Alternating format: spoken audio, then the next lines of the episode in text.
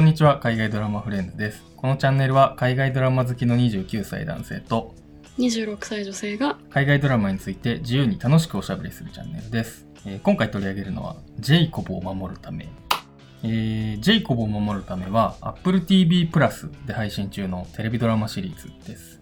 えー現代がディフェンディング・ジェイコブなんですけど、えーと2020年4月から配信をされて、えー5月29日にえー完結をしました。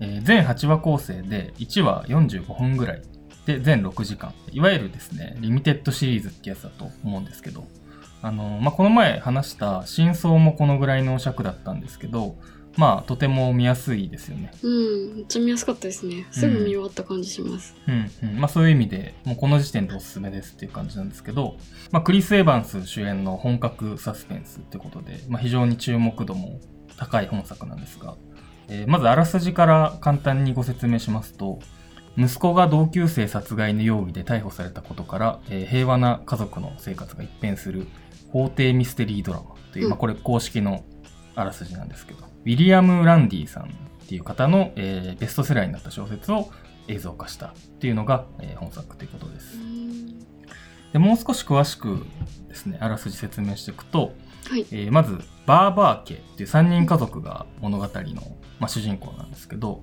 まあ、父親のアンディと母親のローリー、えー息子のジェイコブっていう3人家族で、でジェイコブは14歳の、えーまあ、中学生かな。で、お父さんは検察官っていう感じなんですけど、えで、ジェイコブの学校である日殺人事件が起こるんですね。で、それをクリス・エヴァンス演じる検察官のお父さんが、まあ、捜査を、えーしていくんですけど、まあ、捜査していくうちに、その、息子のジェイコブの怪しい点っていうのがですね、いろいろ出てきまして、うん決め手となったのが、その、被害者の服からジェイコブの指紋が見つかってしまって、うんうん。で、それでまあジェイコブが、えーまあ、逮捕されてしまうと。うん。で、お父さんはそれによってもう捜査の、捜査チームから外されてしまって、ジェイコブのために、まあ、独自で、まあ、事件事件の捜査を、まあ、始めていくっていうのが、多分最初の1話とかの段階までのあらすじです。キャストについても紹介したいんですけど、まあ、主演がクリス・エヴァンスですね。はいキャプテンアメリカですね、言わずと知れた。キャップですねドラマの出演っていうのは、まあ、ウィキペディアを見た限りなんですけど、まあ、これまでほとんどないみたいで。えー、うん。なんで、この辺もさすがやっぱりアップルだなっていうかね、うん真相もそうでしたけど、やっぱりはいはいこう主演に持ってくる役者はさすがメジャーな人を当ててくるなっていうふうに思いますね。うん奥さん役の、えっと、ローリー・バーバー役のはい方が、えっと、ミシェル・ドッカリーさんということで、この人は、えっと、ダウントン・アビはいはいーに、はいはいえっと、レギュラーで出演をしていたみたいで、で、出てかましたっけ、僕、そう、僕見てないんでわかんないんですけど、はいなんかね、あの、ずっと出てたみたいですよ。えーうん。で、まあ、歌手としても活動してるそうです。で、息子のジェイコブ役が、えっと、ジェーデン・マーテル君っていう、はい。あのー役者さんなんですけど、えっと、もともとジェーデン・リーバハーって名前ではい。活動してたんですけど、2019年にジェイデン・マーテルに改名したそうです。えー、えそう。ー、。なんかあったんでしょうね、うん、理由はわかんないですけど、あんまわかんないっていうか、まあ、調べたらわかるかもしれないですけど、うん。で、この人は、なんかジェイデン・リーバハーって名前僕は聞いたことがあって、っていうのは、あの、はいイットの主演の子はいですね。で、大人になったらジェームズ・バカボイが演じてる役だったんですけど、それで知名度を上げた役者さんで、最近だとナイブズ・アウトにも出てて、そこで実はクリス・エヴァンスとね、共演してるんですよね。わかりましたどの役か うわ僕、そっかうんうん、うん。あー全然気づきませんでしたで、あとは、えっと、J.K. シモンズがね、出てるんですよね。はいあの、まあ、セッションの頭おかしい音楽教師で はい一躍有名になりましたけど、まあ、J.K. シモンズは結構いい感じのね、まあ、アンディ・バーバー、クリス・エヴァンスのお父さん役で出てて、い実は刑務所に入っててっていうね、あの、役なんですけど、はい。出どころは少ないんだけど、すごいなんかいい味出してましたね。うんいいですよね、とかとか、あとはね、この人も僕はすごいね、びっくり、あびっくりっていうか、あの、おっと思ったんですけど、はい。えっと、ベッティ・ガブリエルさんっていう、はいはいはい。あの、ダフィーっていう、あの、クリス・エヴァンスの同僚のはい。役の女性なんですけど、この人は、あの、ゲットアウトの黒人の家政婦役はいはいはい。の人で、あのね、絶対みんな覚えてると思うんですけど、予告でも使われてた、なんかその窓越しにこうめっちゃ怖い顔して、衝撃的に怖い顔が窓越しから映るっていうシーンがあったんですけど、それでね、非常に覚えてる人なんですけど、あの顔はすごかったですよね。だからね、あの、今回普通の人、むしろなんていうか、明るい感じのね、はいはい、黒人女性の役なんで、すごいこう、なんだろう、安心したっていうか、確かあに。の、あの 怖い恐ろしい顔しか見たことがなかったから、あ、こう見ると普通に美人のね、確かに。人だなっていうふうに思いますよね。はい。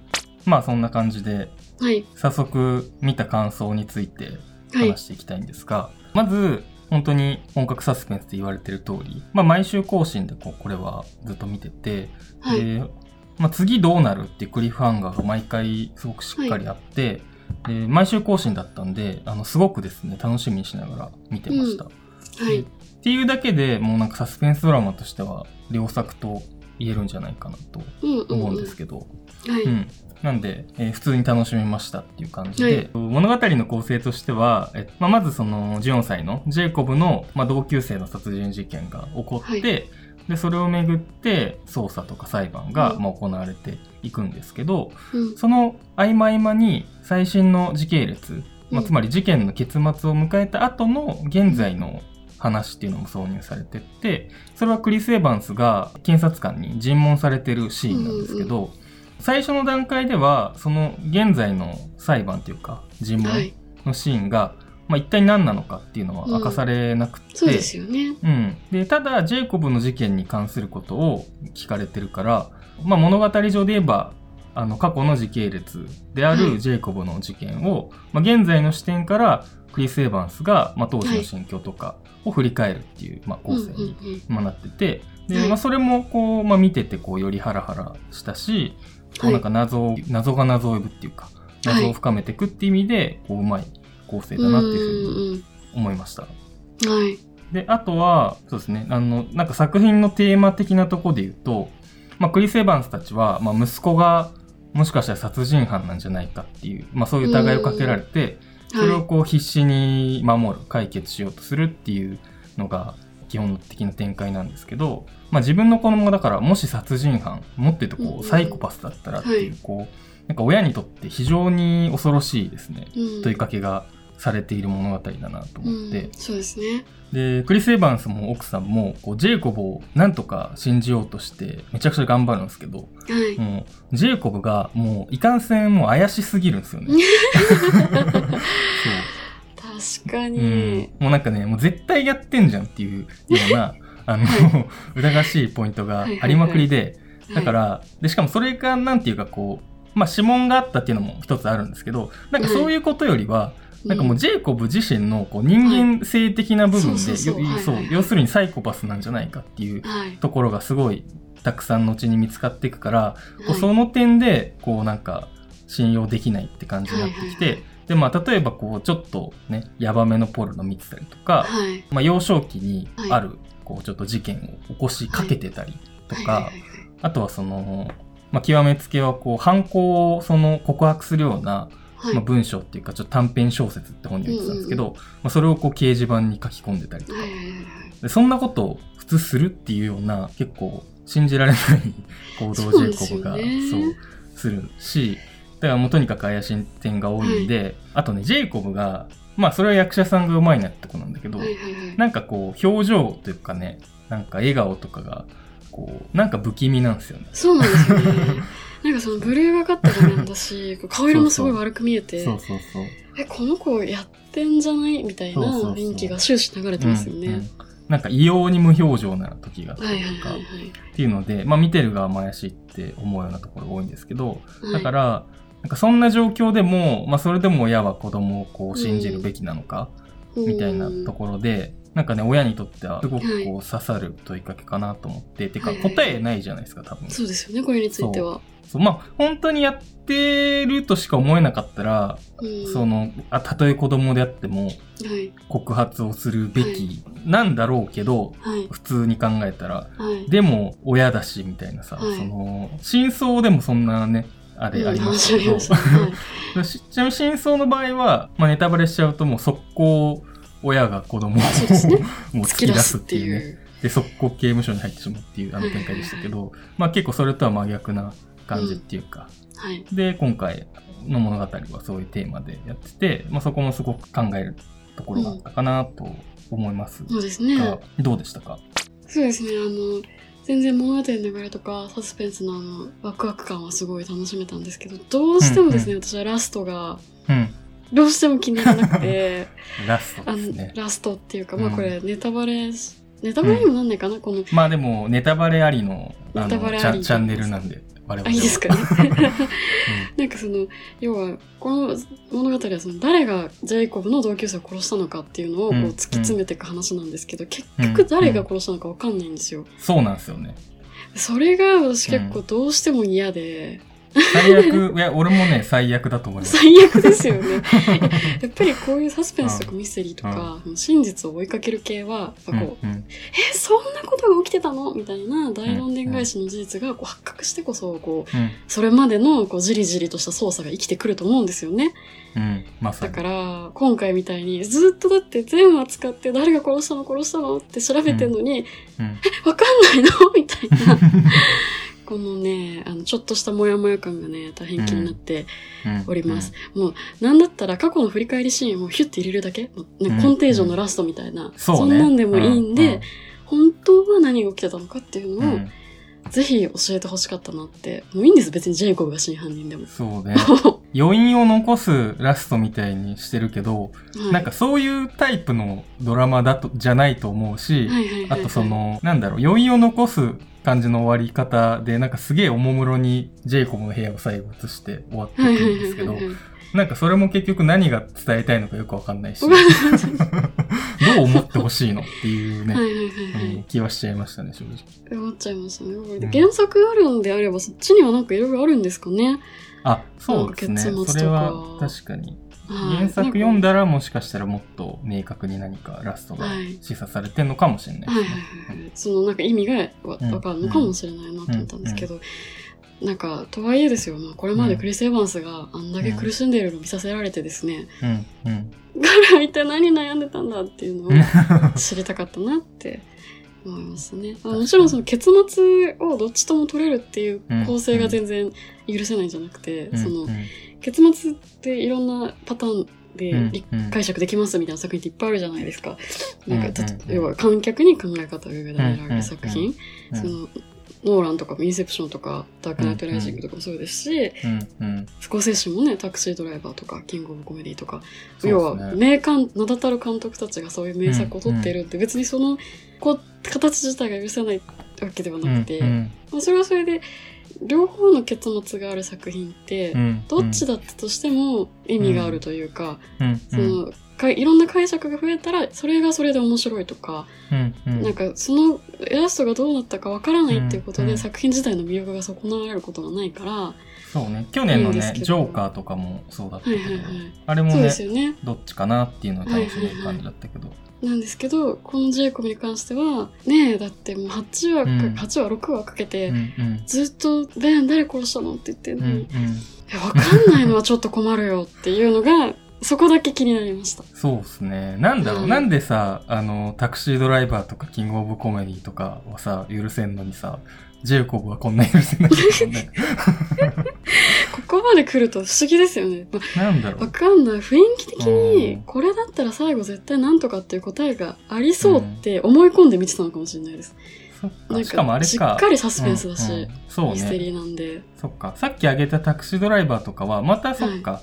ラストがわかんないって言っても、ちょっと、はいそのわかんないの演出の仕方も全然違うもんね。そうですね、うんそうですね、うんで意味のあるわからなさっていううんか、うん、そうね。ジェイコブは、どっちでも取れるとかじゃないもんね。じゃないです何も示唆されてないっていう。確かに。だオープンすぎるんですよね。うんうんうんオープンエンドっていうか、開きすぎみたいな。そうか、確かにそうだな。それなんか2択とか3択とかじゃなくて、うんうん。何だったのっていうのが、そうね。であまりにもよりどころがないから、そう。もっとだから、あとちょっと数センチでも、例えはいばジェイコブがこれをやってんなってこっちが確信できる要素がはい直接言わなくてもあれば。納得できんだけど、はい。ほんとなんか、どっちでもないっていうかね、やっぱ教えてくんなきゃわかんない。状況証拠そうそう。教えてくんなきゃこれはわかんないよわっていう。感じだから、もやもやだね。もやもやですよね。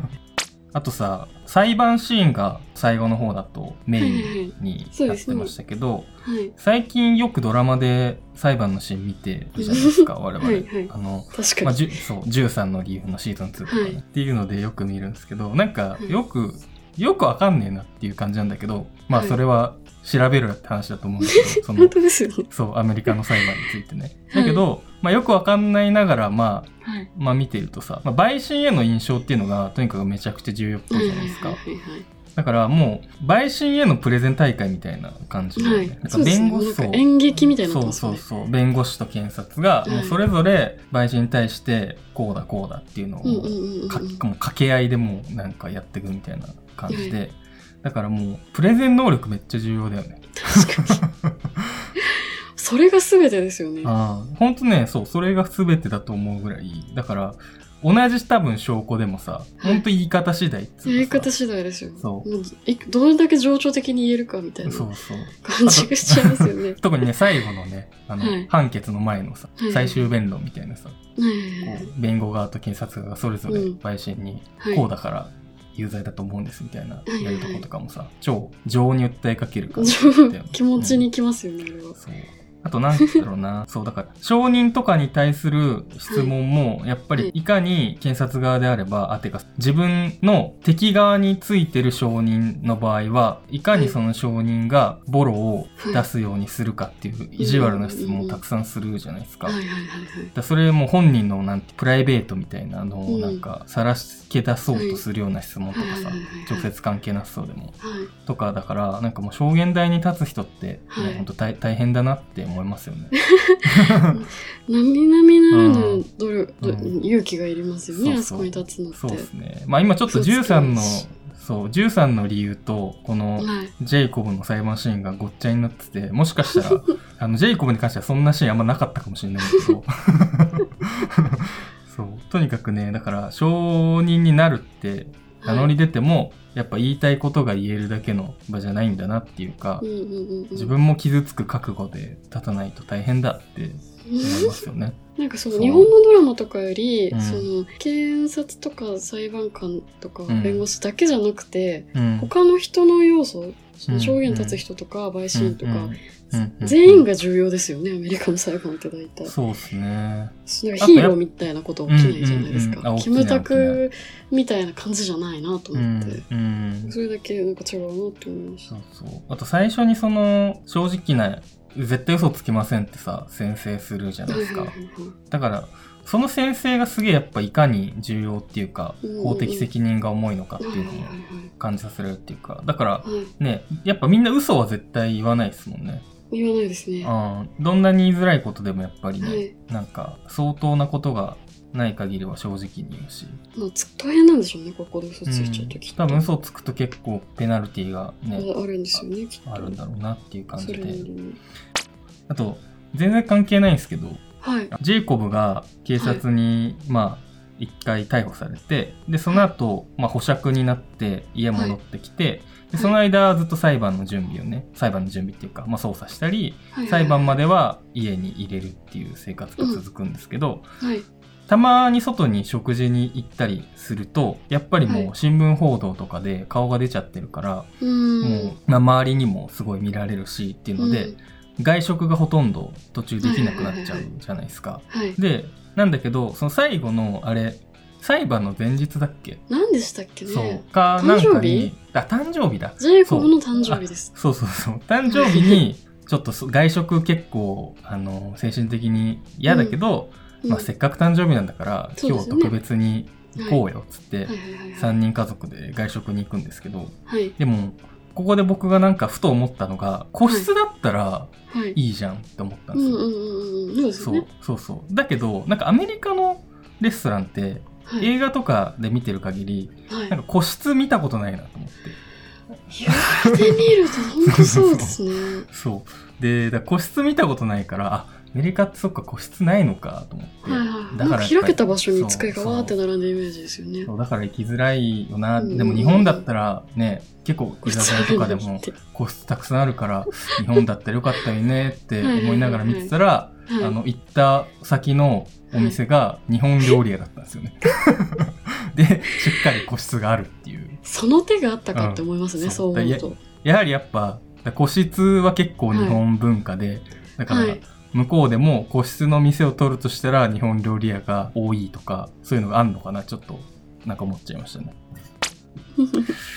まあ、そんな感じですかね。こんな感じですか？まあでもね、あの、おおむね面白かった。ラストだけ気に入らなかったってだけで。そうですね。あと、Apple TV プラスが、まあ、真相に続いて2作目だったんですけど、はい。うん、普通に今回も面白かったんで、はい。Apple TV プラスやっぱり入る価値あるんじゃないかなってうんうんうん素直に思いましたんで、今後もいろいろ見ていけたらと思います。はい。はい。ということで、ありがとうございました。ありがとうございました。